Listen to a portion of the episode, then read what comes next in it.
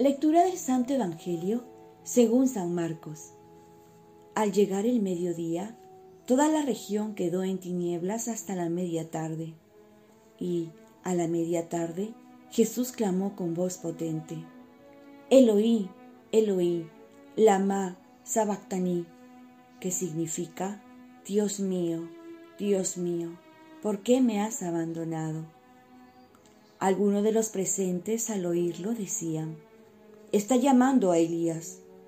Y uno echó a correr y, empapando una esponja en vinagre, la sujetó a una caña y le daba de beber, diciendo, Veamos si viene Elías a bajarlo. Y Jesús, dando un fuerte grito, expiró. El velo del templo se rasgó en dos, de arriba a abajo, el centurión, que estaba enfrente, al ver cómo había expirado, dijo, realmente este hombre era hijo de Dios. Pasado el sábado, María Magdalena, María, la de Santiago, y Salomé compraron aromas para ir a embalsamar a Jesús. Y muy temprano, el primer día de la semana, al salir el sol, fueron al sepulcro. Y se decían unas a otras, ¿quién nos correrá la piedra de la entrada del sepulcro? Al mirar, vieron que la piedra estaba corrida, y eso que era muy grande.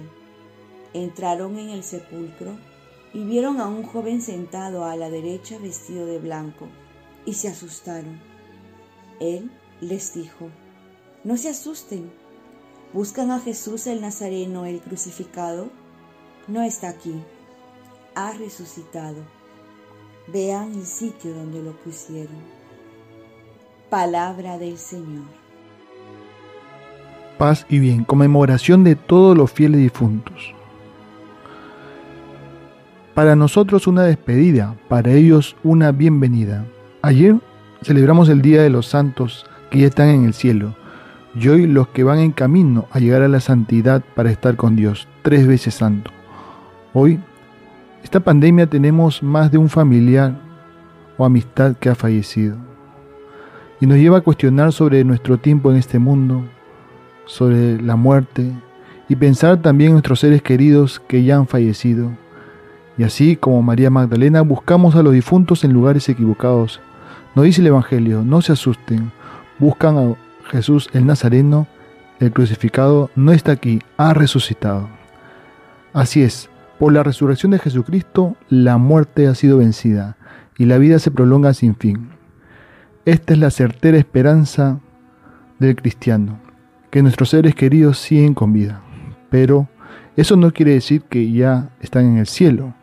Muchos piensan que por ser muy buenos algunos, ya están en el cielo. Pero eso solo lo sabe Dios, que es quien juzgará nuestras acciones. Por ello recurrimos a la misa y a la oración para que lleguen al cielo. Tampoco podemos caer en la depresión. Sabemos que hay un proceso de duelo y que tenemos que respetarlo, pero tenemos que pensar también como nos lo diría San Agustín. No hay razón para una tristeza duradera donde nos espera una felicidad eterna. O también la vida del mortal es esperar una inmortal. Y como yo, decía en uno de mis libros, para nosotros tristeza por quien se va, pero para ellos alegría por con quien se van a encontrar. Por ello, lo mejor que podemos hacer por ellos es orar, aprender de lo que nos enseñaron, agradecer a Dios por sus vidas y ponerlos en las misas. Y por último, recordemos lo que dijo San Pablo. Ni ojo vio, ni oído yo, ni vino a la mente del hombre lo que Dios ha preparado para los que lo aman. Oremos. Virgen María, ayúdame a tener mayor esperanza en la resurrección de los muertos y a orar también por las almas del purgatorio. Ofrezcamos nuestro día. Dios Padre nuestro, yo te ofrezco toda mi jornada, mis oraciones, pensamientos, afectos, deseos, palabras, obras, alegrías y sufrimientos en unión con el corazón de tu Hijo Jesucristo, que sigue ofreciéndose a ti en la Eucaristía para la salvación del mundo. Que el Espíritu Santo que guió a Jesús sea mi guía y mi fuerza en este día para ser testigo de tu amor. Con María, la Madre del Señor y de la Iglesia, te pido por las intenciones del Papa y para que sea en mí tu voluntad.